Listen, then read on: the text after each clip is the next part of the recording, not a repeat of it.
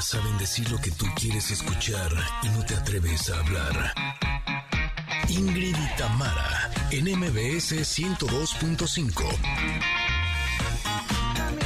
¿cómo están? Feliz jueves a todos ustedes. Oigan, el día de hoy regresa, ¿quién creen? No, hombre, qué felicidad. Nuestro querido Fer Broca con su sección de espiritualidad, con salsa y toda la cosa, y nos trae un gran tema. ¿Cómo podemos mantener la motivación para cumplir con nuestras metas este 2023? Anda. Quiero saberlo ya. Quiero saberlo ya. ¿Cómo están, Connectors? Comunidad Connector, me da mucho gusto saludarlos. Buen día a todos. Oigan, gracias por permitirnos acompañarles este jueves.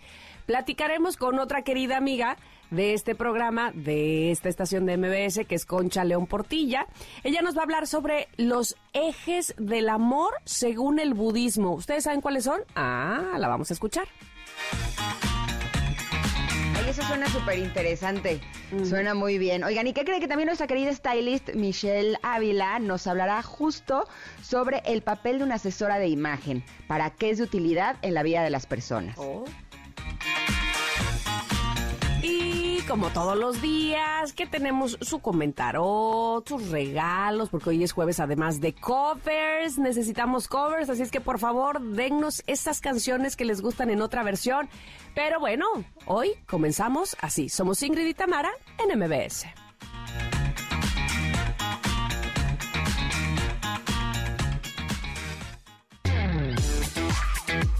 Tamara, en MBS 102.5.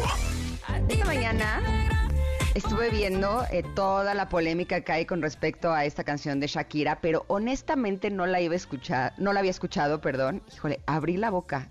Uy, te falta Sí, oír sí, otra sí. parte importante. Otra parte peor. O sea, Pues, le, le pegó al el salpique, le pegó al le pegó una, también a Clara A la y o sea, suegra, a Hacienda. a las suegras. Exacto, le dio con todo, ¿eh? no, sí me impresioné, ahora sí. O sea, duro y a la cabeza, porque además ya había sacado otra canción en donde también le pegaba, ¿no? Eh, sí, la de Te felicito y otra más, ¿no? Ajá. Este, la de monotonía. Exacto, exacto. Como que siento que ya le ha estado dando una y otra y otra, pero ya esta sí es eh, duro y a la cabeza. ¿Te gusta la canción, Tam, o no? Fíjate que la, todo lo que tiene que ver con la música me parece muy pegajosa, me o sea, me dan ganas de bailarla. Siento que se me va a pegar fácil. En esa Ajá. parte me gusta, eh, por eso estuve investigando quién, quién fregados es Bizarrap, este, porque es, además de todo el productor, y ha hecho muchos éxitos y, y bueno, está, en- está, digamos, especializado en esta cosa que se llama tiraderas, que es precisamente, pues, eh, dice aquí, en el léxico urbano una tiradera significa confrontación musical entre dos artistas urbanos. Eso es en realidad, básicamente. Aquí la confrontación es entre Shakira y una persona que no es cantante, ¿no? Eh, puede ser de reggaetón, trap y rap. Una tiradera se da mediante una discusión de rimas y esto se ha visto anteriormente en raperos. Ya eh, más recientemente en esta, en, esta pa- parte comercial de la música lo vimos con Residente haciéndole una tiradera a, a Balvin. Y bueno, pues ahora Shakira. Me gusta, eh, eh, insisto, lo, lo musical, me parece que está muy pegajoso. A diferencia de Pontón, que dice que él cree que está bastante chafa y que solamente la letra se le hace chistosa. A, mí, la también. letra... A mí me, me- gusta mucho más la letra que la música. Ah, Es que a mí ella- la letra... Es que como cantan los cantantes de urbano que como que así, como que no me encanta, como que Por a mí me gusta digo. que canten más co- con, con voz completa. A mí me gusta Y Shakira tiene canciones donde canta Eso, eso siento que se va a pegar y que además lo van a poner en TikTok. ¿Qué te gusta? Si ahorita ya lleva 29 millones de reproducciones. No, bueno. Ya se ahorita. Te va a pegar. O sea, No, se te va bueno. a pegar por... Bien rápido. Pues es que Shakira ya es sinónimo de éxito. Y más que desde que hace este tipo de cosas, yo siento que esta fórmula la usaba Taylor Swift. Ajá, de Eh, hecho, sí. En donde Sí. siempre que tronaba con una pareja le, le echaba la canción por delante, ¿no? Sí, y le ha funcionado muy bien a lo largo de su carrera. Después lo hizo también eh, la cantante de, de No Doubt, eh, se me fue ahorita su nombre. Ah, y Gwen Stefani. Gwen Stefani le escribió una a su ex, que es brutal, también es una gran canción. Y pues ahora Shakira ya lleva tres de tres.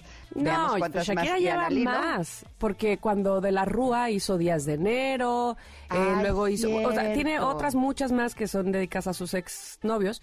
Eh, luego estaba leyendo aquí que dice las feministas muy extremas la critican por el raspón a Clara.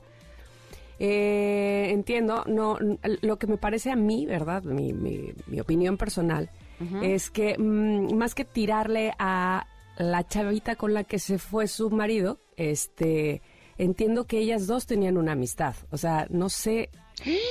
O, sea, Clara con ella.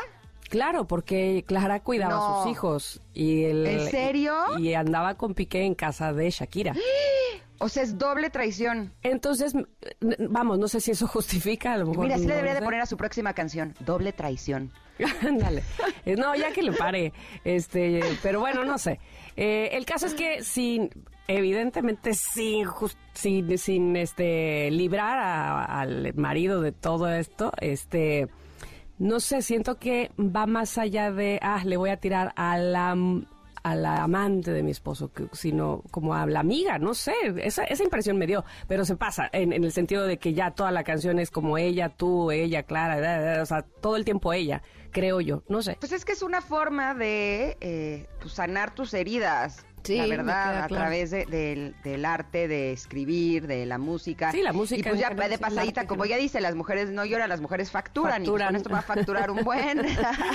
Oye, y además, este, bueno, evidentemente ocupa, o más bien utiliza eso, eh, otras, otras desgracias como lo de Hacienda, ¿no? Como eh, hablar de la suegra que eh, nos ha mostrado en otras ocasiones que no se llevaban bien, en fin. Lo que pasa es que no es este mala onda, pero, o sea, por lo visto, en el matrimonio pues tenía algunas complicaciones. El tener problema con la suegra no es cualquier cosa, ¿no? Y aparte de que él se va, aparte le deja eh, problemitas, ¿no? Como lo de Hacienda y así, o sea, y además el otro... Eh, eh, restregando el amor con la que era su amiga. O sea, sí se pasó, la verdad, honestamente. yo sí estoy, yo soy Team Shakira. Yo sé que ha, que ha sido polémica esta canción, pero yo sí soy Team Shakira. ¿Sabes qué? Hay, hay otra cantante que también eh, hizo esto de, escribir una canción y publicarla. Ajá. Este, la canción se llama Bendigo cada instante y se llama Ingrid Coronado. Ay, qué bonita. También está en Spotify. A ver si luego la ponemos.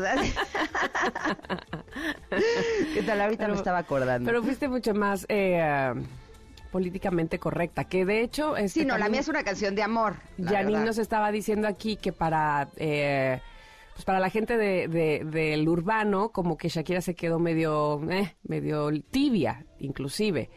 Pero bueno, pues este tampoco ella es su género, ¿no? No sé.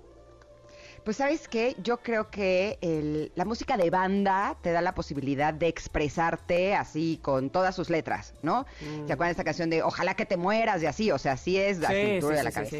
Pero el urbano también te da la posibilidad de decir un poco más que el, pop. también, sí, sí, sí. No, y el rap también. El rap, de hecho, que desde donde viene la tiradera, justamente, los raperos tirándose unos a otros. Y pues sí, obviamente, este, con todo. Ahora, eh, otra cosa interesante es que eh, el último, o el que había sido el más reciente tweet de, de Piqué cuando salió la canción, pensaron, o no sé si lo atribuyeron a que era con respecto a la canción, y, el, y no, el tweet tenía un día de haberse publicado, y tiene que ver con la Kings League, que él ha estado escribiendo de por favor, la Kings League esta semana, solo pido eso. Y sigue hablando de la Kings League y pone eh, desde, desde que habla de la Kings League como eh, circos y cosas que tienen que ver con, con payasos y circo y demás, ¿no? Y entonces como cuando ella lanza la canción el más reciente tuit de Piqué era circo, payaso, este, carrusel y demás. Fortuna. Ajá, Rueda la Fortuna. Creyeron que era con respecto al, al Visa Rap, pero pero no. pero bueno, ahí se fueron este contra él, ¿no? De, ah, sí, tú eres el payaso, qué sé yo. En fin. Eh, Exacto, pero ustedes díganos, conectores, vamos a dedicar la pregunta del día a este tema que está tan polémico actualmente. Si a ustedes les gustó esta canción de Shakira, si a ustedes les, parece que es una buena idea que ella se esté expresando de esta forma, vamos a ver qué es lo que ustedes opinan, que eso es muy importante. Pero nos saludamos por estar aquí en el Wiri Wiri de la canción, a la gente linda que nos acompaña a través del 102.5 en la Ciudad de México, pero con mucho gusto saludamos también a Córdoba, que nos acompañan en FM Globo 102.1, también a Comitán, que se encuentran en Extra 95.7, a Mazatlán, que nos acompañan acompañan en Ex 89.7, a Tapachula, que están en Ex 91.5, y a Ciudad del Carmen, que nos acompañan en FM Globo 101.3. Gracias por estar aquí. Y ahora sí, nos vamos a ir un corte para regresar con el comentarot. Y los dejo con un pedacito de esta canción de Ingrid Coronado que se llama Bendigo cada instante. A ver qué les parece. Volvemos. Es momento de una pausa. Ingrid y Tamara, en MBS 102.5.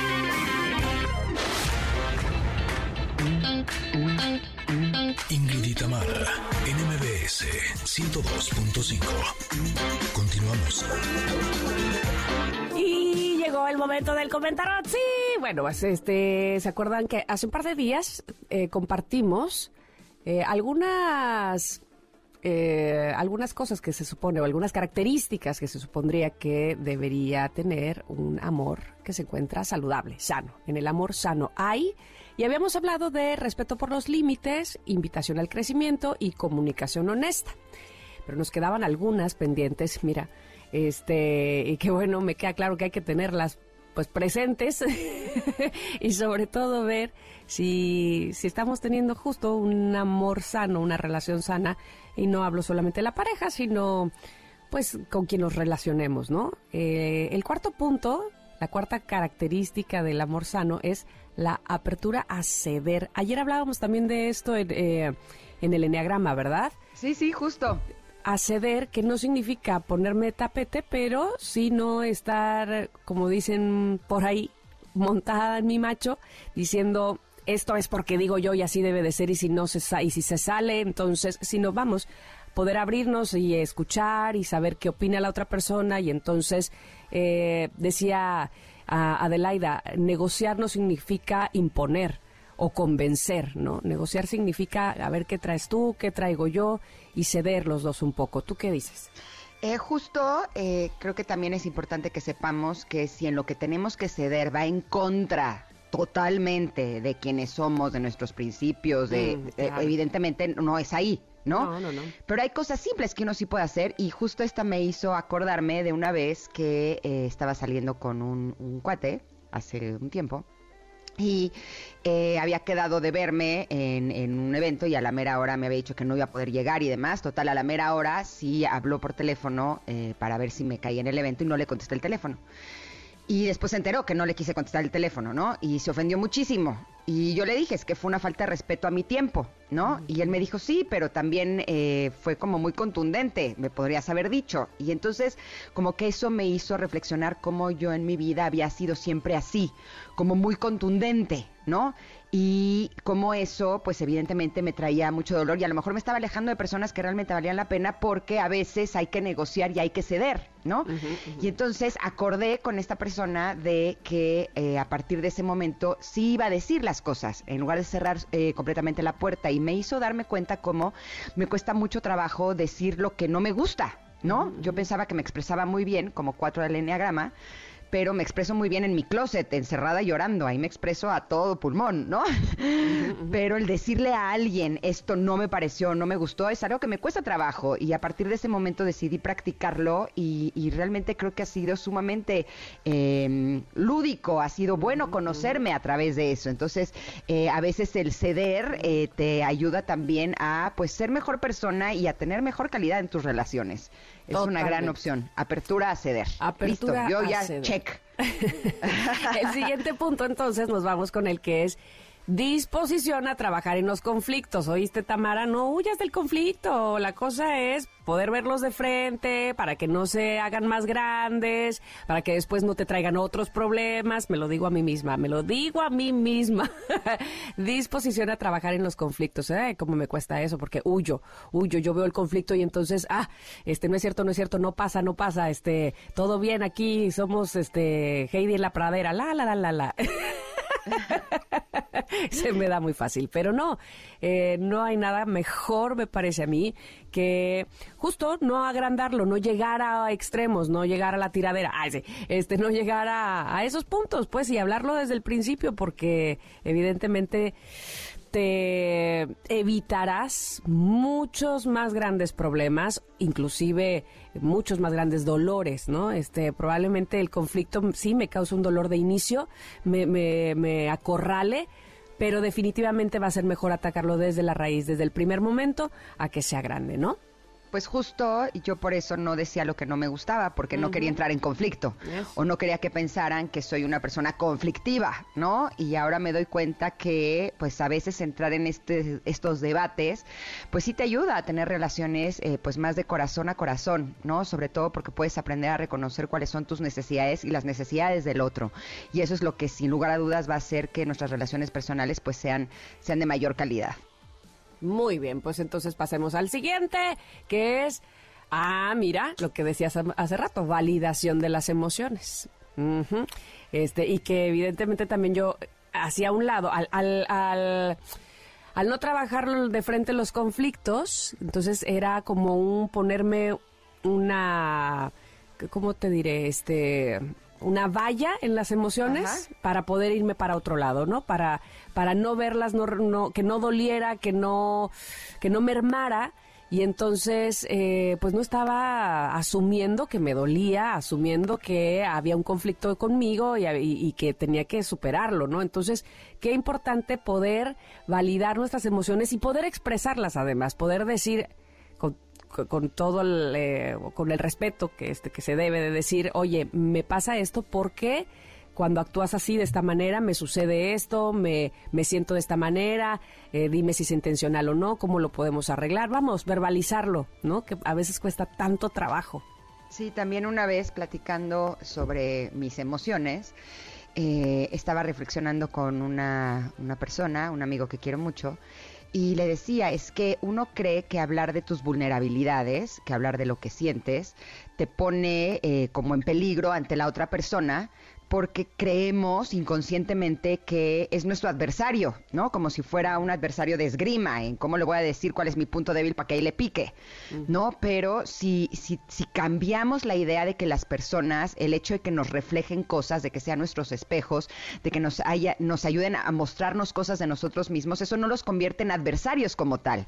Si yo soy capaz de decir lo que siento, si yo soy capaz de decir esto me duele, esto me lastima, esto me da miedo, esto me apena, eh, eh, yo sí creo que le damos a la otra persona la posibilidad de tratarnos eh, de una forma que sea pues más saludable, más sana, más amorosa para nosotros. Ahora, si esa persona le va a estar pique y pique donde a ti te duele, bueno, pues también eso te da una pista, ¿no? Es de, no es que no sabía, es que yo sí le informé que eso a mí me dolía, yo se le informé que esa era una herida que tenía de la infancia o lo que sea, y si la está, eh, si está presionando ese botón constantemente, bueno, finalmente es una señal de que esa persona no quiere eh, algo bueno para ti, ¿no? Sí, yo aquí te le diría a Shakira, las mujeres sí facturan, pero también lloramos, ¿eh? Sí, la verdad sí. eh, sonó bonito, pero también lloramos. También, sí, pues, estoy de acuerdo. Y también se vale llorar, las mujeres y los hombres. Los hombres, por supuesto. Y también se vale eh, facturar cosas que te duelan. Oye, yo entiendo que ella le debe de haber dolido horrible. ¿No? O sea, y sí se vale llorar, por supuesto que sí se vale. Oye, eh, la siguiente es enfoque en la resolución cuando hay conflictos, que ese ahí me parece a mí que este ese sí no es mi talón de Aquiles, en todo caso es mi punto fuerte, este porque sí claro, lo hago con el asunto de este evitar el conflicto, me voy luego luego a buscar una solución.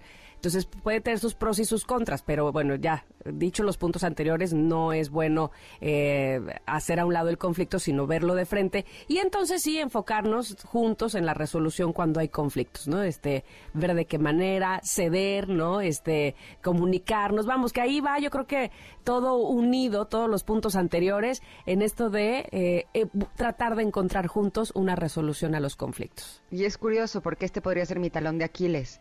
Ah. porque yo siempre estoy buscando la solución al conflicto y he aprendido a través de los años que a veces hay situaciones que no tienen resolución, hay relaciones que no tienen resolución mm. y el estar buscando continuamente cómo solucionar cosas que no tienen solución, porque si no hay respeto, si hay violencia, si hay situaciones que son insostenibles, no hay forma de que eso eh, sea un amor sano, ¿no? Y creo que también tenemos que aprender a reconocer cuando ya buscamos muchas soluciones y simplemente hay situaciones en las que no las hay.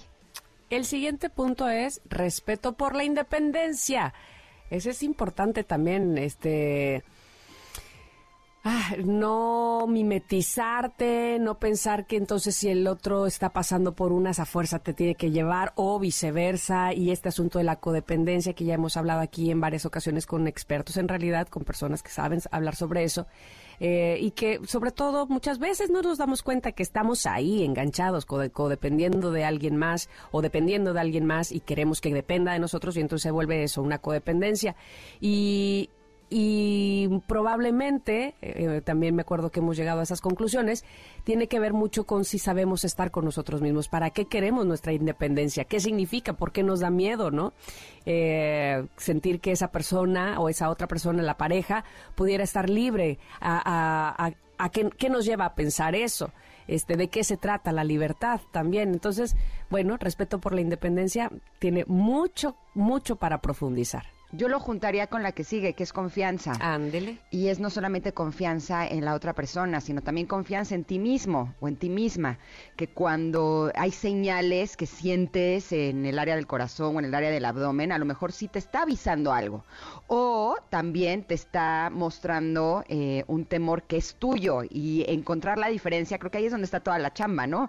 Eh, yo no me considero una persona celosa, por ejemplo. Yo soy eh, bastante independiente y a veces a lo mejor de demasiado independiente y creo que cuando he sentido celos, pues muchas veces sí me estaba avisando de, de algunas situaciones y yo no le hice caso. Por lo tanto, creo que aprender a tenerte confianza y que si tomas la decisión de estar con alguien, tenerle confianza a esa persona también, porque si no la puedes pasar muy mal, eh, yo creo que sería una buena clave siempre y cuando no estén estas señales de alarma, que si ya las trabajaste en terapia, entonces sí es una señal eh, que podría ser un, foco rojo, ¿no? Bueno, pues primero uno las trabaja para ver si es de uno y si no es de uno, entonces quiere decir que sí es tu cuerpo que te está diciendo aguas, aquí aguas. Ahí están todas estas eh, eh, pues características sobre el amor sano que tuvimos hoy aquí en el comentarot y son para ustedes ahí en arroba Ingrid Tamara, que es nuestro Twitter, las van a poder encontrar para compartir, para quedárselas, para profundizar. Vamos a ir un corte, vamos a regresar también porque tenemos mucho contenido para ustedes el día de hoy. Somos Ingrid y Tamara en MBS.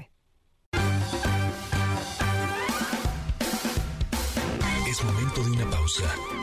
Ingrid y Tamara en MBS 102.5.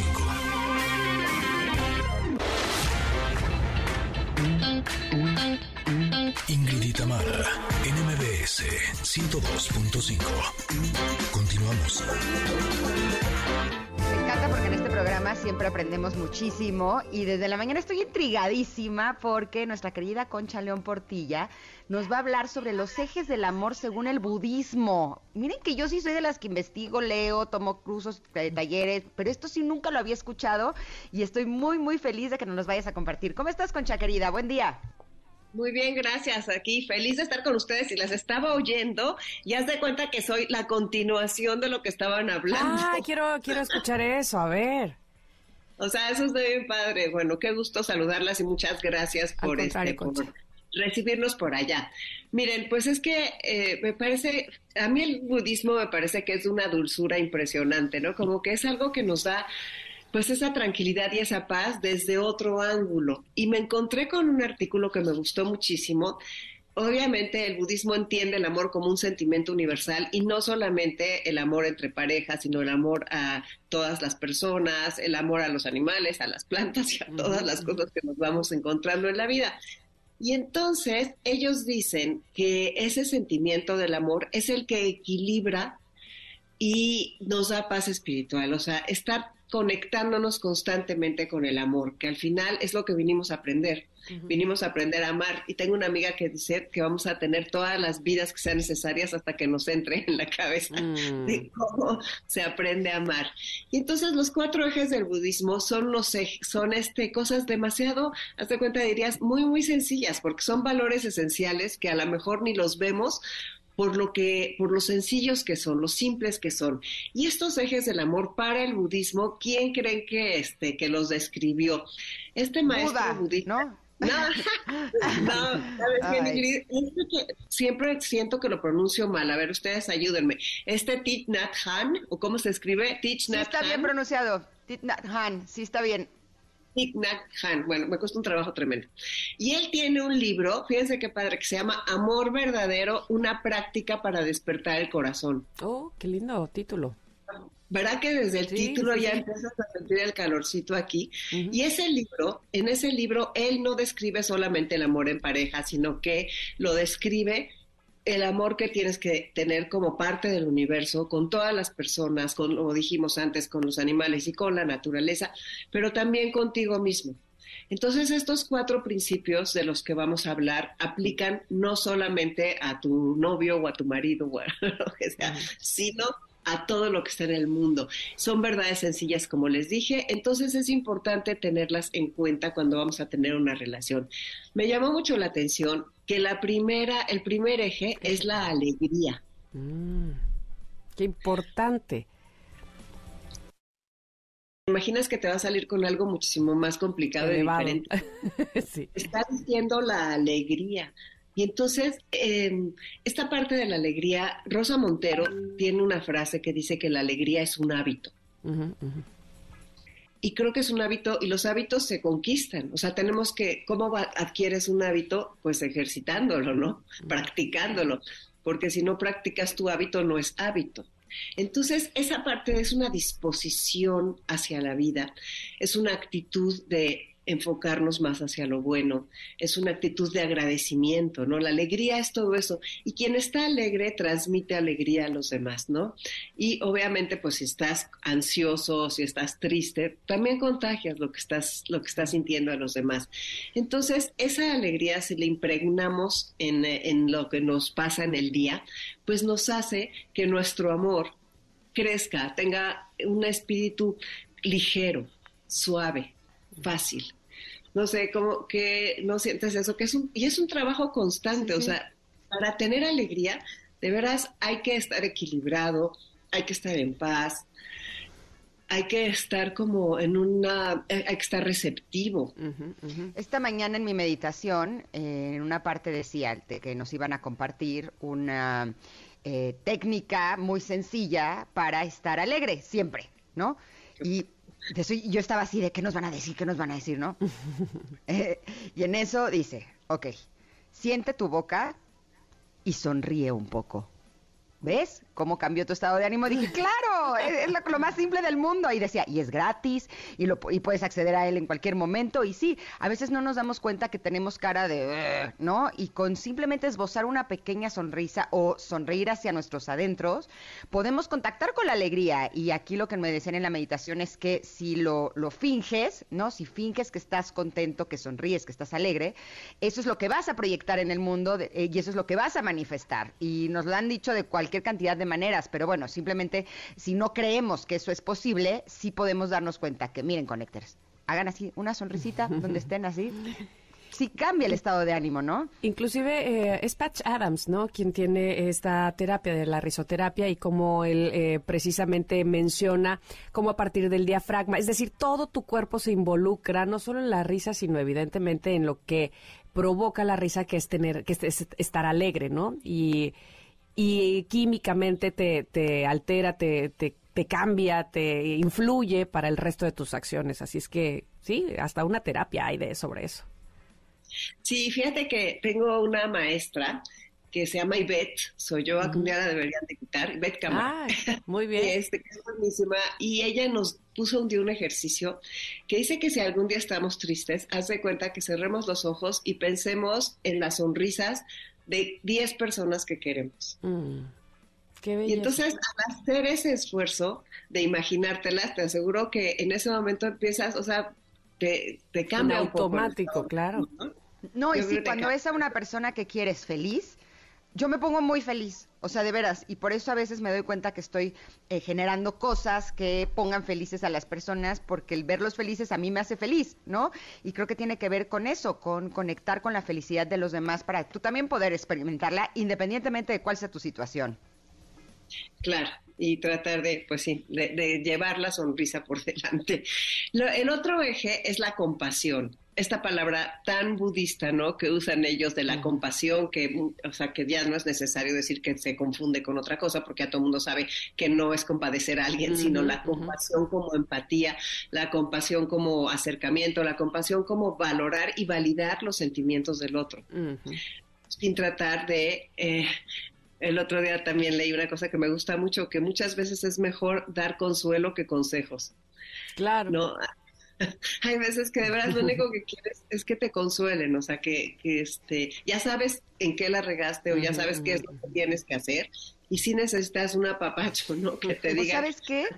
O que te escuchen. Ayer estaba hablando con una amiga que está pasando por una situación difícil y le decía, es que amiga, de veras no sé cómo ayudarte, porque realmente no encuentro una solución a su situación, ¿no? Y me decía, es que con que me escuches, con eso ya me siento mucho mejor. O sea, de veras, cada que te hablo, porque además es una situación que lleva un tiempo, y tú me escuchas, yo con eso ya me siento mejor cuando cuelgo contigo y me siento muy agradecida. Dije, claro, o sea, a veces lo que necesitas es que te escuchen y a lo mejor tú estás en pleno drama o a lo mejor sí estás en una situación muy dura, pero el hecho de que alguien se tome su tiempo para escucharte, a veces ni siquiera necesitas que te diga nada, sino que cuando te dicen, es que te entiendo, ya con eso dices, ok, alguien me entiende, ¿no?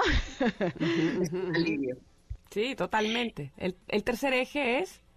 El tercer eje es el disfrute mutuo. Mm, qué bonito, es eso, o sea, disfrutarte, porque eso dice que multiplica la felicidad. O sea, el disfrutar las cosas que, que, comentas, que comes, que haces en compañía de esa persona o de esas personas que quieres y el tiempo que le concedas a esa persona que sea de calidad, que sea de atención, que sea atención, de presencia, de estar, eh, de escucharlo con una actitud eh, amable y amorosa y abierta. O sea, el tiempo de veras es el regalo más preciado que le podemos dar a alguien porque es algo que nunca va a regresar. De acuerdo. Cuando le damos nuestro tiempo a alguien de veras. Entonces, que ese tiempo que das sea de disfrute. Tratar de dejar las cosas afuera de las cosas malas hasta donde se pueda, ¿no? Como dicen, pero tratar de enfocarnos en una actitud de disfrute. Y dicen que si no hay disfrute mutuo, no se puede hablar de amor. Ah, mira, totalmente de acuerdo. Oye, y, regresando al principio, cuando decías, parecieran cosas tan banales o tan, que las tenemos tan al alcance, no, no, no habría que hacer grandes esfuerzos para, para lograr cada uno de estos ejes.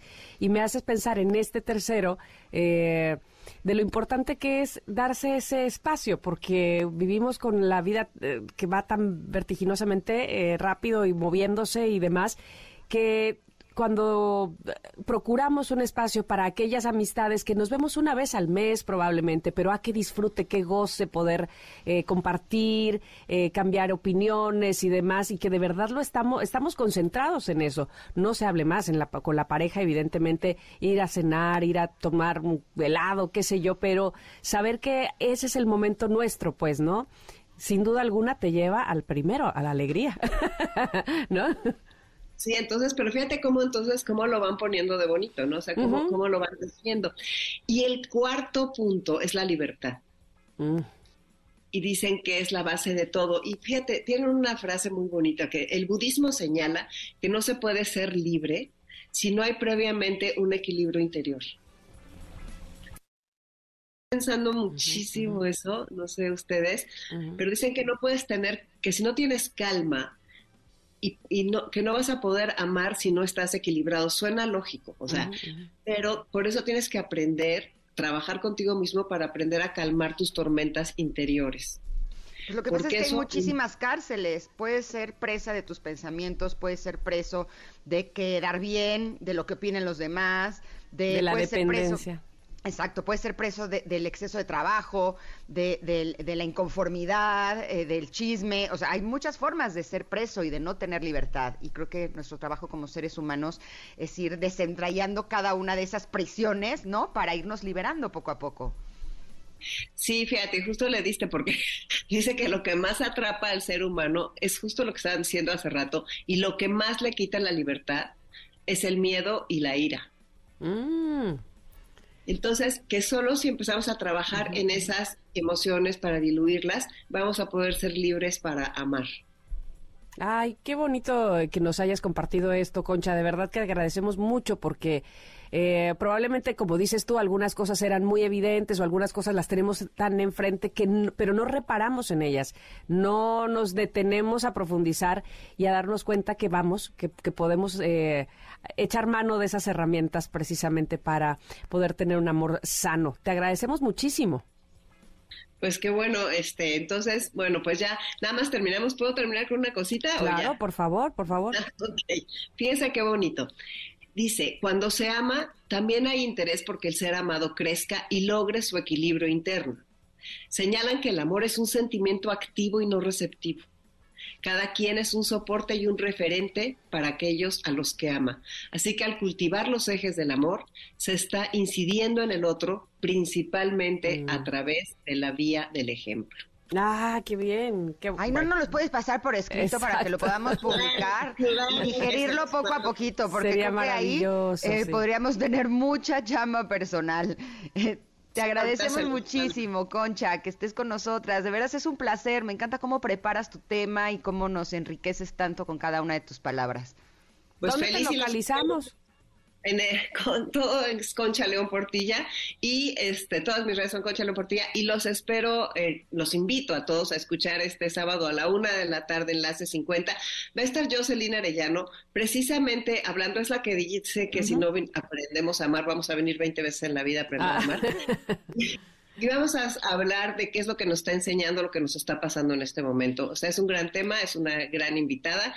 Entonces, pues los invito a la una de la tarde aquí en el 102.5. Y gracias a ustedes dos por la invitación de hoy. Al contrario, qué bueno que estuviste con nosotras. Vamos a ir a un corte, pero vamos a regresar, por supuesto, porque tenemos más. La segunda hora de este programa se viene ya. Somos Ingrid y Tamara en MBS.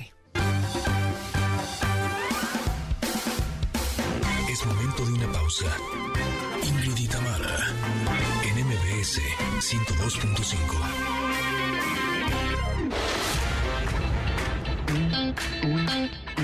Ingrid y NMBS 102.5. Continuamos. Oigan, estamos de regreso. De regreso estamos y eh, tenemos, ¿saben qué? Un regalo para ustedes, queridos Connectors, para que estén pendientes, por supuesto, del Twitter, arroba Ingrid Tamar MBS, porque por esa vía les vamos a regalar nada menos y nada más que un pase doble para Legacy, que es el homenaje al rey del pop. Así es que si ustedes quieren estar ahí, eh, disfrutar de la música del rey del pop y ver este maravilloso espectáculo, bueno, pues lo único que tienen que hacer es, ¿qué, querida Ingrid?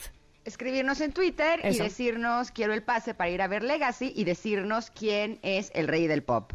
Muy difícil, yo sé, está complicado, pero si son los primeros en respondernos, el primero que lo haga se llevará este pase doble para que vaya a disfrutar de este espectáculo. ¿Listo? Se lo lleva, se lo lleva, se lo llevo. Arroba Ingrid Tamara MBS. Y en lo que ustedes lo hacen, nosotros vamos a ir un corte y vamos a regresar. Aquí estamos en el 102.5. Volvemos.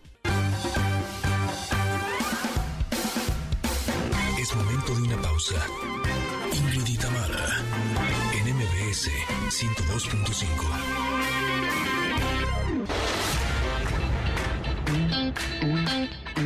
Ingrid y en MBS 102.5. Continuamos. Connectors, en la primera hora de este programa de Ingrid y Tamara platicamos con Concha León Portilla. Ella nos dejó una gran enseñanza con los ejes del amor según el budismo. Esa alegría, si le impregnamos en lo que nos pasa en el día, pues nos hace que nuestro amor crezca, tenga un espíritu ligero, suave, fácil no sé, como que no sientes eso, que es un, y es un trabajo constante, o sea, para tener alegría, de veras hay que estar equilibrado, hay que estar en paz, hay que estar como en una, hay que estar receptivo un placer realmente escucharle, estuvo bien, bien padre. Y más adelante, nuestra querida stylist Michelle Ávila nos hablará de la imagen y justo la función de una especialista de moda. Y también ya tenemos listo a nuestro queridísimo Fer Broca para decirnos cómo mantener la motivación. Nosotras somos Ingrid y Tamara y estamos aquí en MBS. Continuamos.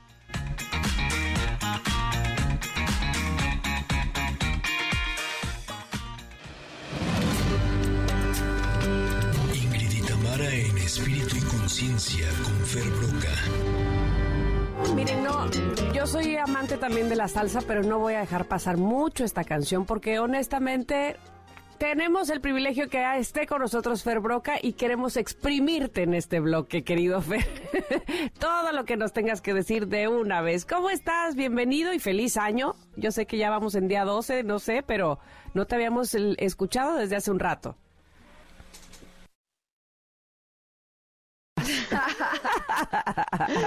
no te escuchábamos y seguimos sin seguimos escucharte. sin escucharte. Hola, hola. Ahí estás, ahí, estás. ¿Cómo estás, Fer? hay que muy feliz. Hay que felicitarnos todos los días del año. Yo digo que tenemos que seguir haciendo buen año, aunque sea marzo. O sea, a tener un buen año todos los días. Ese es el deseo principal, claro que sí. ¿Cómo estás, Fer? Cuéntanos, por favor, cómo mantenemos la motivación. Porque sí, ahorita en enero, qué, qué bonito, pero como dices tú, en marzo, ¿qué onda?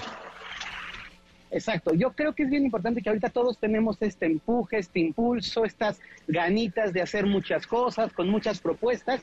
El punto es sostenernos en esa motivación, mantener realmente la energía puesta. Y para eso les preparé tres tips que son súper aplicables, muy básicos y que si la gente los va ejecutando, los apunta y los lleva a cabo, van a darse cuenta de cómo podemos sostener esta intención de mantenernos motivados. Me encanta. Pues Yubas, échatelo.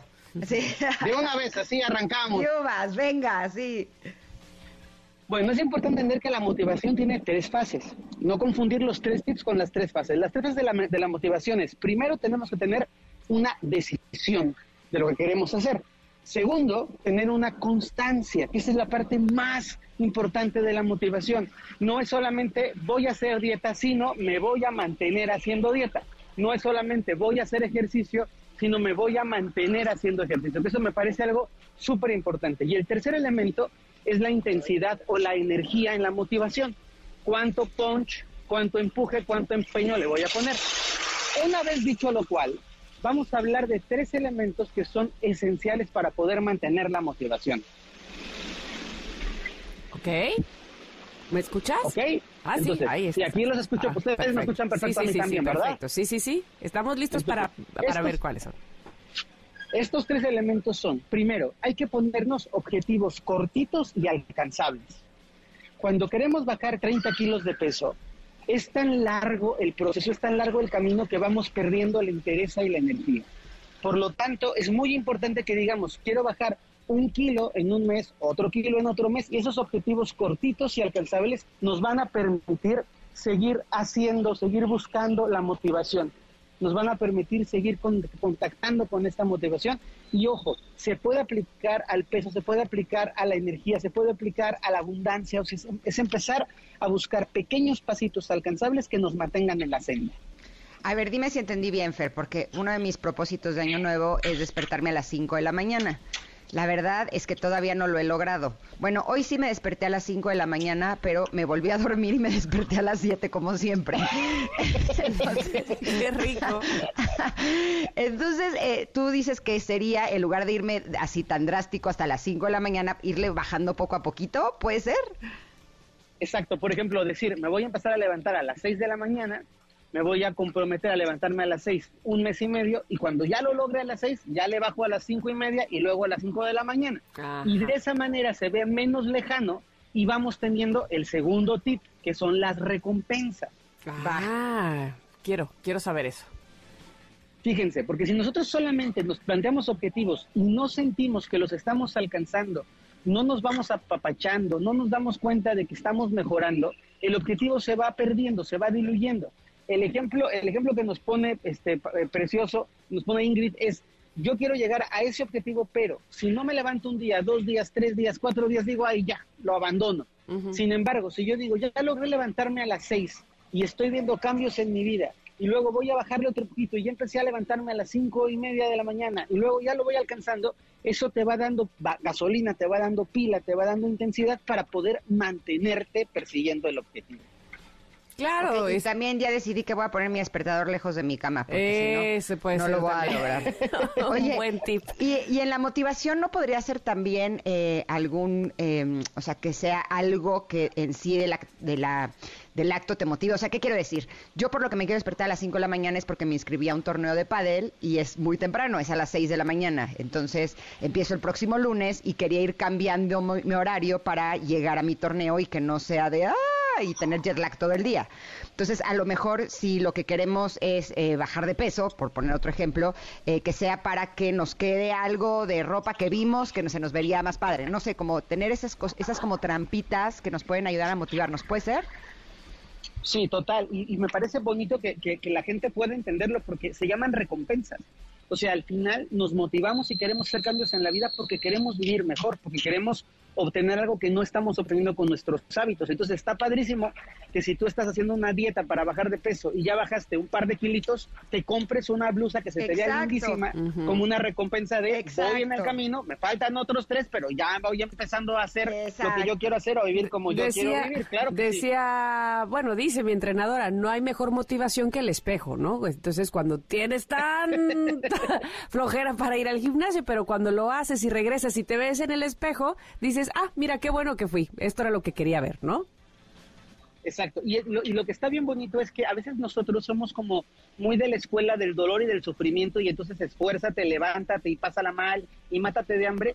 Y creo que hay que cambiar un paradigma y es, me, voy al gimnasio para verme guapa porque disfruto verme guapa. Me levanto a la porque voy a hacer una actividad que me encanta, claro, y también porque es saludable, por cierto, ¿verdad? Yo pensé que solo era por la estética, pero también... No, pero, fíjate, que ahí, ahí la, la, el asunto de la recompensa está en que ya no siento la gastritis, en que, sí me explico, en que ya no siento ese dolor en la rodilla, y ahí está mi recompensa, tengo que ir. Claro, claro, o que puedes convivir con la gente que quieres, o sea, la mucha gente de edad más, más grandecita la recompensa es puedo jugar con mis nietos, puedo subir y bajar con ellos, puedo ir a caminar con mi esposo, o sea, eso, es muy bonito, es real. Tenemos un tercer punto. Claro, y el tercer y el tercer elemento es que tienes que aprender a darte a ti mismo el reconocimiento de tu mérito diario. O sea, esto es, esto es algo muy sencillo y es muy estratégico porque además nuestro cerebro interviene aquí.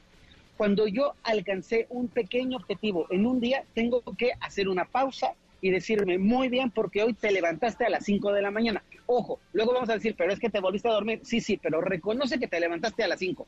Lo ideal es que no te hubieras quedado dormida otra vez. Hoy reconozco, valoro, aprecio que este, fuiste al gimnasio hoy, porque de pronto es, es que fui al gimnasio pues, este, 15 veces, pero 10 no. Sí, pero cada día que vas, date un besito, ponte una estrellita, este, regálate un cafecito rico, un tecito chai, como una manera de tú mismo validar que estás yendo en la dirección hacia donde quieres ir. Cierto, sí, sí, sí, este, es que si nos enfocamos nada más en lo que no hicimos, pues eh, de manera más eh, rápida o más fácil, digamos, pues nos vamos a convencer de dejarlo, ¿no? Porque además siempre estamos enfocándonos en lo negativo, ¿no? O sea, quería ahorrar el 10% y solo ahorré el 5%. Muy mal yo, niña mala, niña mala, ¿no? ahorré el 5%, muy bien, eso es mejor que nada, ¿no? Exacto, eso es mejor que nada y algo bien, bien bonito es estoy yendo en la dirección que quiero. O sea, al final una persona que no está habituada al ejercicio, que se levanta dos días, 15 minutos a darle a la bici estática, está mejorando. Y no es tengo que hacer 50 minutos y 6 horas, no, lo estás mejorando, estás avanzando y tienes que validarlo y reconocerlo. Ok, ok, me gusta esa tercera y yo creo que eh, es, es importante que nos recordemos los logros, los pasitos, pues, este, el, otro día una amiga que, que, corre y que hace varias carreras este, en el año y demás, ponía un, un meme ahí en sus plataformas que decía, corro lento, pero mucho más rápido que el que se quedó sentado. sí, pues sí. Me encanta, está buenísimo. Entonces, bueno, pues sí, esos pasitos este, se, se, se, deben de agradecer a uno mismo, pues.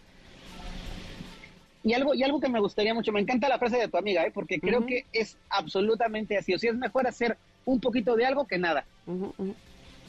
Sí, y de, muchos poquitos vamos construyendo una vida preciosa. O sea, por ejemplo, algo, algo que es muy simbólico es las casas se fueron llenando de un vasito que compraste, un platito que encontraste, un cuadrito, entonces de, poquitos vas construyendo un espacio, un hogar que se me hace lindísimo. Y algo que quisiera dejarle muy claro a la gente es que a veces colocamos objetivos o propósitos o motivaciones que no son nuestras. Y tenemos que aprender a revisar que si le vamos a dedicar tiempo, cariño, atención a algo en la vida, tiene que ser algo que surja de nosotros y que a nosotros nos haga bien. Que tú te sientas satisfecho con esa actividad que estás emprendiendo, con ese deseo que estás colocando, con ese trabajo que estás viviendo, porque uno de los grandes conflictos de la motivación es que a veces ni siquiera es tu propio propósito. Y entonces inmediatamente que te pusiste a dieta para gustarle al novio y el novio te dejó, la dieta ya no funciona porque ya no era para lo que tú la querías. Entonces tienes que aprender a hacer las cosas por tu propio bien, desde tu propia conciencia. Claro, me encanta. Pero dime algo, Fer, ¿qué pasa cuando eh, no encontramos eh, la motivación? Eh, porque hablábamos de reconocer esos pasos chiquitos, pero ¿qué pasa cuando no hemos podido iniciar el primer paso para justo poder hacer lo que deseamos? Hay que, hay que revisar siempre el sentido de vida. Yo creo que algo que nos sirve mucho estos principios de año, los principios de, de etapas, es para preguntarnos hacia dónde quiero ir, cómo me quiero ver quiero verme este, rodeado de amigos, quiero verme con más trabajo, quiero verme en una playa comiéndome un coco, padrísimo. Entonces, la pregunta siguiente es, ¿qué tengo que hacer para llegar ahí? Y de ahí surge la motivación. Yo tengo ganas de tener una relación súper bonita con mi familia hacia el futuro y quiero ser una mamá que tenga una relación maravillosa con mis hijos adolescentes, perfecto. Esa es tu motivación para que hoy que tus hijos son chiquitos, los trates bien, seas empática, compasiva, pases tiempo con ellos, para que hacia el futuro puedas construir tu imagen ideal. Yo tengo muchas ganas de que mi negocio sea un negocio súper exitoso y vender miles de cochecitos. Padrísimo.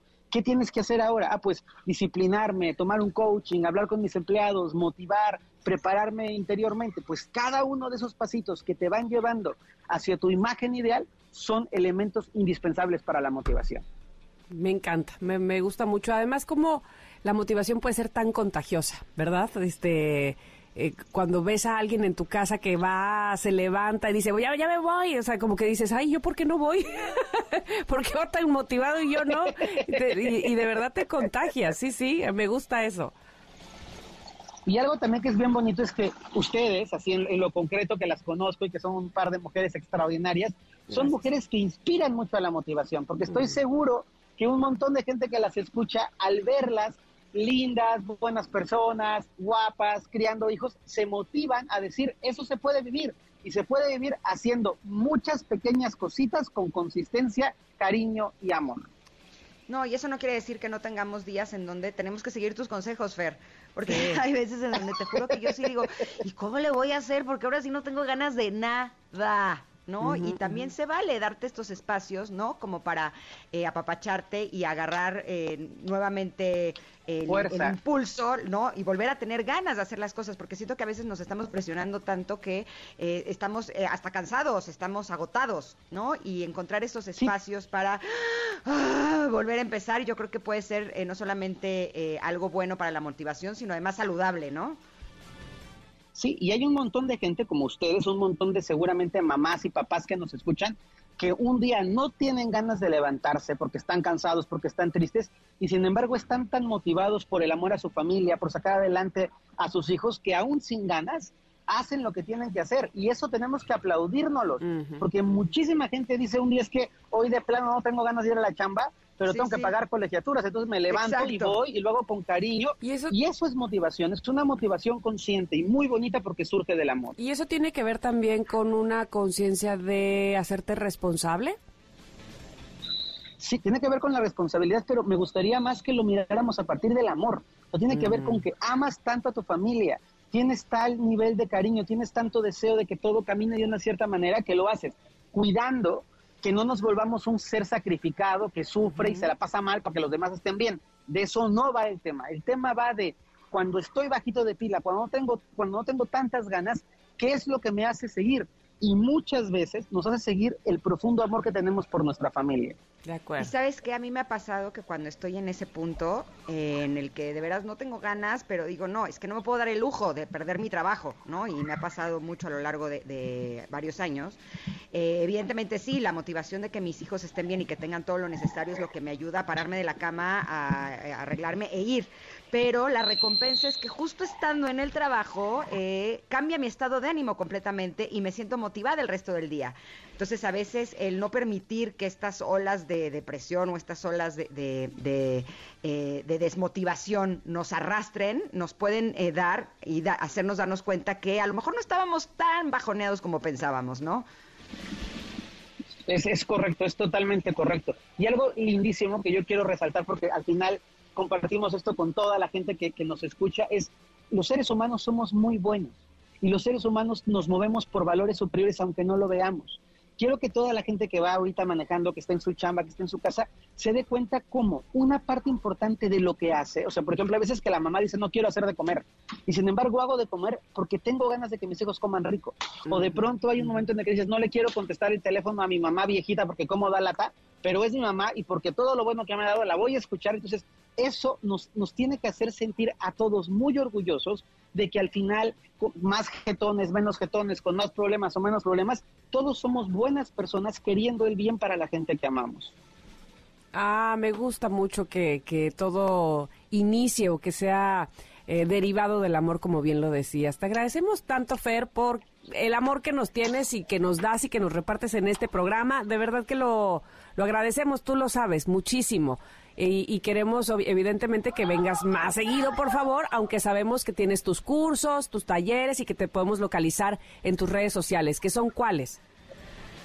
Es Fer Broca 1 en Instagram y Fer Broca, como Broca de Taladro en Facebook.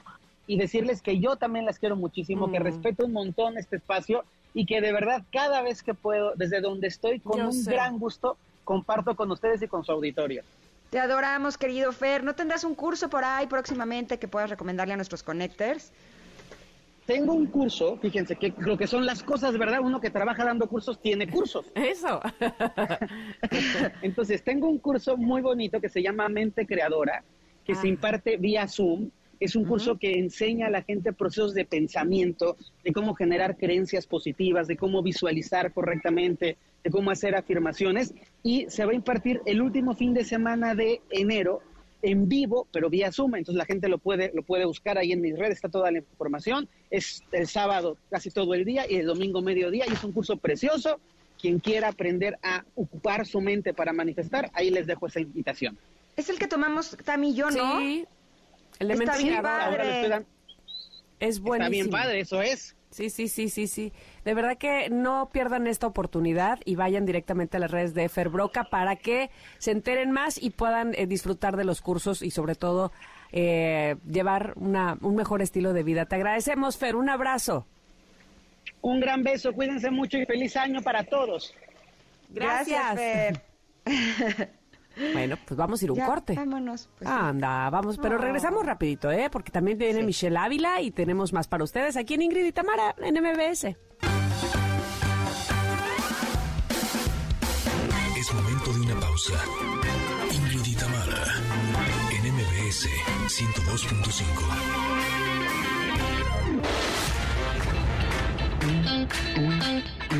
Ingrid y Tamara, NMBS 102.5. Continuamos. Connectors, tenemos varios regalitos para ustedes. Eh, nos encanta que estemos llenos de sorpresas. Tenemos un pase doble para Chaborrucos con Adrián Uribe y Adrián Ramones, y Adal, perdón, Adal Ramones en el Teatro Metropolitan. También tenemos un pase doble para Grandiosas el próximo 27 de enero en la Arena Ciudad de México. Y tres pases dobles para que disfrutes de la cartelera de Cinépolis en formato tradicional, válidos de lunes a viernes. ¿Qué tienen que hacer para llevárselos, Tam? Ah, bueno, pues pedirlos vía Twitter. Ah, ah, ah, sí, este, ¿me escuchan? Eh, fallas de origen, fallas de origen. no soy yo. bueno, en arroba Ingrid Tamara MBS es el Twitter de este programa, así es que a través de él nos pueden pedir, si quieren, el pase doble para Chavorrucos eh, con Adrián Uribe y Adal Ramones, o si prefieren, en todo caso, el pase doble para Grandiosas. Eh, que ya decíamos ayer la, la, cartelera está bastante buena y también podría ser que eh, quisieran pedir más bien los pases para Cinépolis y entonces estar disfrutando del cine en su formato tradicional, ahí con pantalla grande, palomitas en mano y todo lo que esto este, pues, incluye. Así es que por favor díganos en arroba Ingrid MBS qué pases se quieren llevar y listo, con eso es suficiente. Listo. Eh, oigan, eh, y les agradecemos mucho que nos estén contestando la pregunta del día, de queremos saber qué opinan de la canción esta tan polémica de Shakira. Y nos dice Jonathan, dice, eh, de lo de Shakira, me eché una bronca con los fans de ella porque yo era fan. Tiré y me tiraron en el Instagram de la compañía disquera. Pues si eres fan, como para qué le tiras, ¿no? ¿Qué te pues, digo? Este, hay, hay, varias este, opiniones, están muy interesantes. Diana dice, ay, a mí me gustó, está divertida, está pegajosa. Eh, le da con todo a Alex, que por cierto tuvo cero consideración con ella y sus hijos. ¿Por qué debería, por qué debería tenerlo ella? Y si eso le hace ganar dinero y publicidad y likes, pues adelante. Y luego ella misma dice, by the way, la música de Shakira hace mil años que cambió y dejó de ser tan buena como antes y creo que jamás regresará a sus inicios. Así que ya, next. Lo que pasa es que no es mala onda, pero eh, va a ser mucho más probable que siempre vean bien lo que hace un hombre, aunque se haya ido con otra y haya sido amiga de Shakira. ¿No? El hecho de que ella esté alzando la voz, pues habrá algunos detractores que no les parezca, ¿no? Habrá quien a lo mejor le parece que es exagerado que ya es la tercera, ¿no? Y eso es, me parece que es respetable, pero sí creo que esto vuelve a mostrar una vez más cómo a veces los ojos están sobre las mujeres y no sobre las actitudes que no son correctas eh, por parte de algunos hombres, ¿no? Este, sí, ahora mismo estaba recordando qué fue lo que se opinó, digo, evidentemente era muy diferente la situación, pero estaba tratando de recordar qué fue lo que se opinó sobre René Pérez, por ejemplo, cuando lo tiró a J Balvin. Este, no sé. Creo que creo que le, aplaudieron mucho, ¿no? en fin, eh, dice Francisco, de las peorcitas Visa Rap Sessions hasta el momento. Eh, luego dice Mim, definitivamente Shakira tiene mejores letras como Te aviso, te anuncio. Lo que sí, eh, la infidelidad la cura el tiempo, pero que te dejen con problemas con Hacienda, eso no tiene perdón de Dios. Estoy de acuerdo. Mira lo que dice Carla, dice súper ardida, pero si yo hubiera podido monetizar mi dolor, claro que lo hubiera hecho. bueno, bueno, bueno. Este... Chuck dice, la música es para disfrutarla, independientemente de la letra, suena muy bien, es divertida y es súper bailable. Bueno, pues ahí están algunas de las opiniones a la pregunta del día. Qué bueno que están contestando. Arroba Ingrid Tamara MBS. Les recuerdo que estamos regalando eh, pase doble para Chaburrucos con Adrián Uribe y Adal Ramones, pase doble para Grandiosas en la Arena CDMX o pases dobles para que disfruten de la cartelera de Cinépolis en su formato tradicional. Todo eso pidiéndolo en arroba Ingrid Tamara MBS, que es nuestro Twitter. Vamos a ir a un corte y vamos a regresar. Michelle Avila nos va a decir por qué por qué son tan indispensables las eh, diseñadoras de estilo y, quiénes las necesitamos y los necesitamos y por qué y en qué momento. Así es que quédense con nosotros. Somos Ingrid y en MBS. Es momento de una pausa. Ingrid y Tamara en MBS 102.5. Ingrid y Tamara, NMBS 102.5. Continuamos. Decíamos, como les decíamos antes del corte, Michelle Ávila, nuestra stylist, ya está aquí con nosotros para hablarnos precisamente sobre la función de un stylist, de un stylist, pero además que, eh, en qué momentos podemos eh, pedir su ayuda, para qué ocasiones, en qué circunstancias, y yo creo que son en muchas. Querida Michelle, ¿cómo estás? Hola, muy bien, ¿y ustedes? Muy bien, feliz año, creo que no te habíamos saludado este 2023. Este 2027 que yo traigo un ISO en mi cabeza de que siento que estamos en el 2024, ¿será por algo? Algo me está diciendo que ya quiero... Ya te saltaste un año. Muy bien. Espérate, vamos tranquilas. Pero sí, ya, ya. Creo que ya somos varios.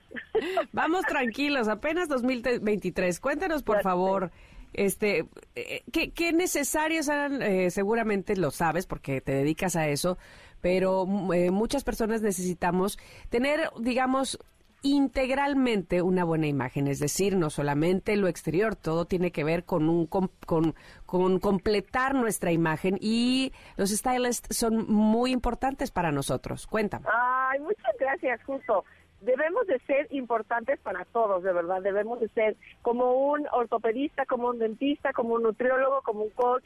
¿Por qué? Porque al final del día te voy a contar un poquito el tema de la asesoría en imagen y por qué es tan importante. y quitar un poquito del tabú de que es un asesor en imagen. O sea, porque eso es súper importante y la verdad ahorita que estamos empezando año, es, es como un, eh, ya cerramos ciclo del 2022 y empezar un ciclo nuevo del 2023 y qué mejor que iniciarlo de una manera que nuestra energía está a tope, pero esa energía y entusiasmo y poder y todo aquel entusiasmo personalmente que nos pueda dar eh, de manera energética, te lo juro que sí viene de la imagen y la proyección de nuestra imagen física. Por eso es para mí súper importante explicarles de qué se trata. Y se los voy a contestar de una manera muy coloquial de preguntas que siempre me hacen mis clientes para que pueda ser un poquito más aterrizable y no hable yo en términos de asesoría, ¿sabes? Que diga bla, bla, bla, siempre escucho lo mismo. No, sino lo que he escuchado que siempre me preguntan y es como preguntas continuas. Y la primera es, ¿quién es candidato a un asesor en imagen? Para ser candidato de un asesor en imagen, eh, ojo, no necesitas vestir mal, ¿ok? Y no necesitas que la gente te esté diciendo, no me gusta cómo vistes, necesitas vestir mejor, necesitas un asesor en imagen, no es necesario, ¿ok? Sí, o sea, sí, evidentemente sí necesitas un asesor en imagen. Si tú crees que vistes mal, pero un asesor en imagen es para absolutamente todo el mundo. No hay edad, no hay rango, no hay género, no hay em, nivel socioeconómico para aquellos que necesiten una asesoría en imagen. ¿Por qué? Porque la asesoría en imagen se trata de el estudio completo para con autoconocerte, para conocer a la perfección todas tus características naturales que al final del día se deben de resaltar de una manera armónica y favorable con las prendas de vestir y como tú dices, con todos aquellos complementos como corte de pelo, color, accesorios, zapatos, bolsas y todo eso debe de ir efectivamente de una manera interna para proyectarla correctamente de manera externa. A ver, dime una cosa, Mitch. Eh, a ver si entiendo bien. Eh, podemos tener la idea de que eh, eh, un diseño de imagen tiene que ver con algo como más banal.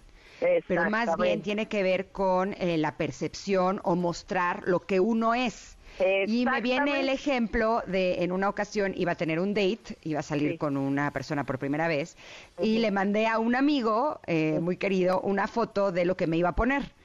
Y me dijo, Ingrid, y si quieres salir con este cuate, ¿por qué te vistes como monja? O sea, él lo que va a entender es que tú no quieres tener un novio nunca jamás en tu vida. O sea, tampoco quiere decir que te vayas a vestir de una manera que tú no eres, pero tú ah, te vistes de otra forma. ¿Por qué estás vestida así? Y yo lo que eh, había pensado en ese momento era vestirme como para que vea que soy una persona decente. Y me dijo, sí, es que eres decente, tu actitud es decente, pero no tienes por qué vestirte completamente tapada cuando estamos en verano. ¿De qué me estás hablando? No, sobre todo porque tú no eres así. Eh, y eso llega y tener mucho cuidado, justo lo que estás diciendo, mi querida Ingrid, ¿por qué? Porque entonces son percepciones de primer impacto y primeras impresiones. Y la primera impresión es real, jamás se olvida. Entonces, ¿qué es lo que hace la asesoría en imagen? Que lo que nosotros vemos de manera inmediata sea agradable al ojo, ¿ok? El ojo lo percibe, la mente lo captura y es ahí cuando la reacción de los interlocutores es agradable hacia ti. ¿Ok? Mm. Pero el primer impacto es visual, o sea, el ojo es el que lo ve y dice, ah, sí me gusta, la, la mente lo captura y la reacción corporal de los demás dice, ah, sí me gusta, me quiero llevar contigo o quiero platicar contigo, ¿ok? Entonces, eso es lo que hace una imagen visualmente agradable. ¿Por qué? Porque entonces nosotros debemos de tomar en cuenta que si nuestro impacto visual es agradable, debe de ser 100% congruente y coherente con lo que nosotros hablamos y como nosotros nos comportamos. ¿Ok? Porque, qué padre, estás diciendo increíble, ay, eres súper seductora y al momento de hablar es, ay, hola, ¿cómo estás? O sea, entonces ya hay un crush mental que dices, no es coherente, no te creo, tu imagen no es verosímil. O no es verosímil lo que veo o no es verosímil lo que escucho y eso es una interpretación errónea de una percepción física, ¿ok? Entonces lo que nosotros hacemos es checar tu personalidad, tus características, tus objetivos, tu rol socioeconómico, tu rol social, tu rol profesional, absolutamente todo el conjunto en el que tú te desenvuelves más tus características naturales para la correcta proyección de tu imagen personal. ¿Habrá acaso, no sé, actividades, profesiones, oficios que pudieran ser una limitante quizá de vernos lo mejor posible. No sé si me estoy eh, explicando, pero No, amiga, no te expliques. A, lo mejor, no sé, yo soy este ingeniera y tengo que ir a la obra. y ah, entonces, ¿sí me explico? o sea, este, y entonces, el protocolo de vestimenta laboral te, exactamente. proyectar lo que tú eres. Ajá, o probablemente, este, no sé, tengo unos gemelos de dos años y ando para arriba y para abajo y este y, ahorita la imagen no es no no. O sea como que puede ser lo último. Se puede a pesar de esas eh, circunstancias estar sí, pendiente qué buena pregunta. Y claro que se puede porque es es vuelvo o sea regresamos al punto más importante que es a través del autoconocimiento. Tú puedes estar cómoda tú puedes estar casual tú puedes estar muy jovial en tenis en, en estos zapatos que no quiero decir la marca, pero que son como, como de esquís, o sea, que están acolchonados. Puedes ver con chaleco, con sudadera, pero si ya te conoces, vas a saber qué color utilizar, qué debe de tener gorra, qué no debe tener gorra, qué debe de ser oversize, qué no, qué, qué tantas prendas te puedes poner para que de lo más cómoda que tú tienes, te puedas vestir y, y, lucir de una manera eh, bonita eh, visualmente. Ahora, bonita cada quien a su personalidad, ¿ok? No hay iconos, cada quien tiene una personalidad completamente diferente, por eso el estilo es personalizado. Ahora, eh, y a través del autoconocimiento continuo que tú tengas, entonces de manera automática vas a tener en el closet las prendas que te quedan, ¿no? Entonces cuando tienes las prendas que te quedan, lo que tomes te va bien. No es de que, ay, esto no me... No, entonces cuando no tienes conocimiento, tomas prendas que dices, bueno, como justo acabas de decir, tengo gemelos, no tengo tiempo, agarro lo que puedo, pero lo que puedes, no sabes si te queda o no te queda. Pero si te queda, sabes que te lo vas a poner y vas a lucir increíble.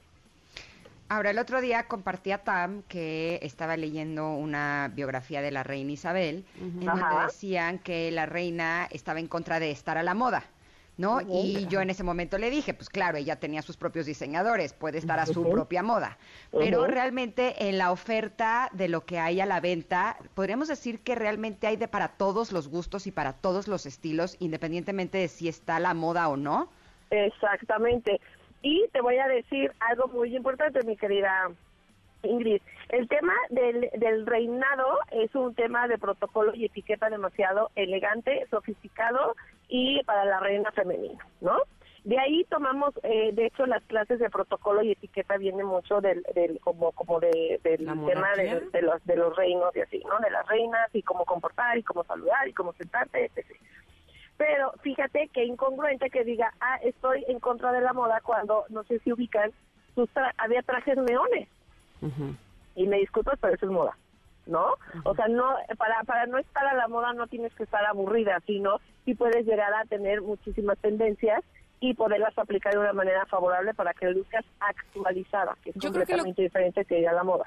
Lo que ella eh, comentaba, me acuerdo en, en, esa, en, ese, en esa parte del libro, era que le, le parecía como muy pues no sé si decía la palabra vulgar, eh, ir con las tendencias y no saber qué era lo que te quedaba a ti, o sea, no tener eh, autenticidad, ¿no? Entonces, ir con lo que hoy está de moda y luego ya mañana no, y luego otra agarra otra moda y eh, cuando no sabías más bien este ser auténtico y, resaltar lo tuyo, pues digamos. Lo tuyo, exactamente, sí, digo, ahí es muy respetable cada quien, yo no comparto ese pensamiento, pero ahora sí que es muy ella y, se respeta. Era, era, era, Era, era, exacto. Pero eh, efectivamente en el centro comercial que de repente, ahí esta camisa no es para mí, claro que es para ti, pero eh, Tam no se la va a poner igual que Ingrid e Ingrid no se la va a poner igual que Michelle, ¿no? Pero las prendas son para absolutamente todas y cuando te conoces dices, claro, pero a este le puedo agregar un pin, a esta me la bajo de la parte de adelante, a esta le hago un nudo, me subo las mangas y todo para hacerlo adecuado a, a, tu personalidad y a las actividades que tengas en el día cotidiano. Ahora, resolviendo el tema de los uniformes y de y de y del protocolo de vestimenta de cada oficina, sí se puede, porque de repente hay oficinas que tienen uniformados, ejemplo, a telefonistas, ¿no? Y todos van con chaleco y con falda y con medias, ejemplo, o vendedoras de tiendas departamentales. Pero cada una se puede peinar diferente, cada una se puede accessorizar diferente, cada una se puede maquillar diferente, todo el mundo puede adecuar, de hecho si se fijan en las universidades, en las escuelas donde los niños van uniformados, cada quien va uniformado, sí, pero cada quien se ve con una personalidad diferente. Y es ahí en donde notas que aunque estés vestido igual, tu look puede lucir completamente diferente en otra persona. Ahora, ¿hasta qué punto eh, hablábamos de eh, la forma en la que nos arreglamos va a causar un impacto en las demás personas? Pero también puede causar un impacto en nuestro, en nosotros, ¿no? Eh, eso es lo importante. Si estamos vestidos y arreglados con lo que mejor nos queda, con lo que mejor muestra nuestra personalidad, pues cuando nos vemos al espejo o incluso cuando traemos algo nuevo o algo que sabemos que nos queda muy bien, ¿no? Salimos a la calle y nos dicen qué guapa o qué guapo y entonces ya tu estado de ánimo empieza a subir o aunque nadie te diga nada, si tú sientes que te ves a todo dar, siento que eh, podría ser también hasta como un arma de motivación, ¿no crees? Es que 100%, y yo todas mis clientes digo, a, a ti sí te importa el entorno en el que te desenvuelves, ¿por qué? Porque es tu imagen la que va a trascender. Pero la primera persona en la que debe de trascender es en ti en verte todos los días en el espejo y decir, hoy me voy a comer el mundo, porque justo Ingrid, si te vistes, aunque sea casual, de gala, para ir a hacer deporte, te volteas a ver y digas, wow, me encanta cómo me veo, te lo juro que tu actitud cambia, la forma de hablar por teléfono, no necesitas este, estar interactuando, la forma de hablar, interactuar, de ser amable con todos, de gracias a Dios, de energía, te lo juro, si sube, y lo que le digo ayer, justo ayer a una clienta, no sube ni 20 ni 50%, te sube un 100% de verdad garantizado. Entonces, ¿qué es lo que pasa? Que de repente normalmente salimos de nuestra casa y con la energía abajo porque dices, eh, me, ¿te gusta? ¿No? pasa. Pero ¿qué es lo que falta ahí? No es falta de presupuesto, no es falta de utilizar ropa de marca, no es falta de que la gente te diga, ay, qué bien te ves todo el día. No, es simplemente la falta del autoconocimiento personal, de tu estructura, de tus características naturales para saber qué es lo que te queda. Ahora, aguas con la información que hay en Internet, ¿ok? Siempre te puedes dar de la mano o hacerte un, un pequeño acercamiento a eso, pero la asesoría en imagen no es nada más lo que está en Internet. Ejemplo, ¿Qué, ¿Cuál es la forma de tu cuerpo? Reloj de arena, triángulo invertido, rectángulo, ta, ta, ta, ta, ta, ta. Está increíble, pero tú que eres ejemplo, Tam, tú eres rectángulo, yo soy rectángulo, pero somos dos rectángulos completamente diferentes. ¿Por qué? Por la por eso es tan importante, Mitch, extremidades. que tengan una asesoría de una profesional. ¿Dónde podemos encontrarte? Porque nos tenemos que ir un corte y ya. Sí, en arroba Michelle Ávila Stylist, de verdad, me encantaría que este año renovaran, resurgieran y soy feliz, me encantaría ser profesora de imagen. Anda, de verdad que sí, te agradecemos mucho y bueno, en, lo que ustedes localizan a Mitch, por supuesto, también la pueden escuchar aquí con nosotras. Gracias, te mandamos un abrazo fuerte. Besos, las quiero. Bye. Vamos a ir un corte, regresamos con la pizcachita que nos queda de este programa. Somos Ingrid y Tamara en MBS. Es momento de una pausa. Ingrid y Tamara en MBS 102.5.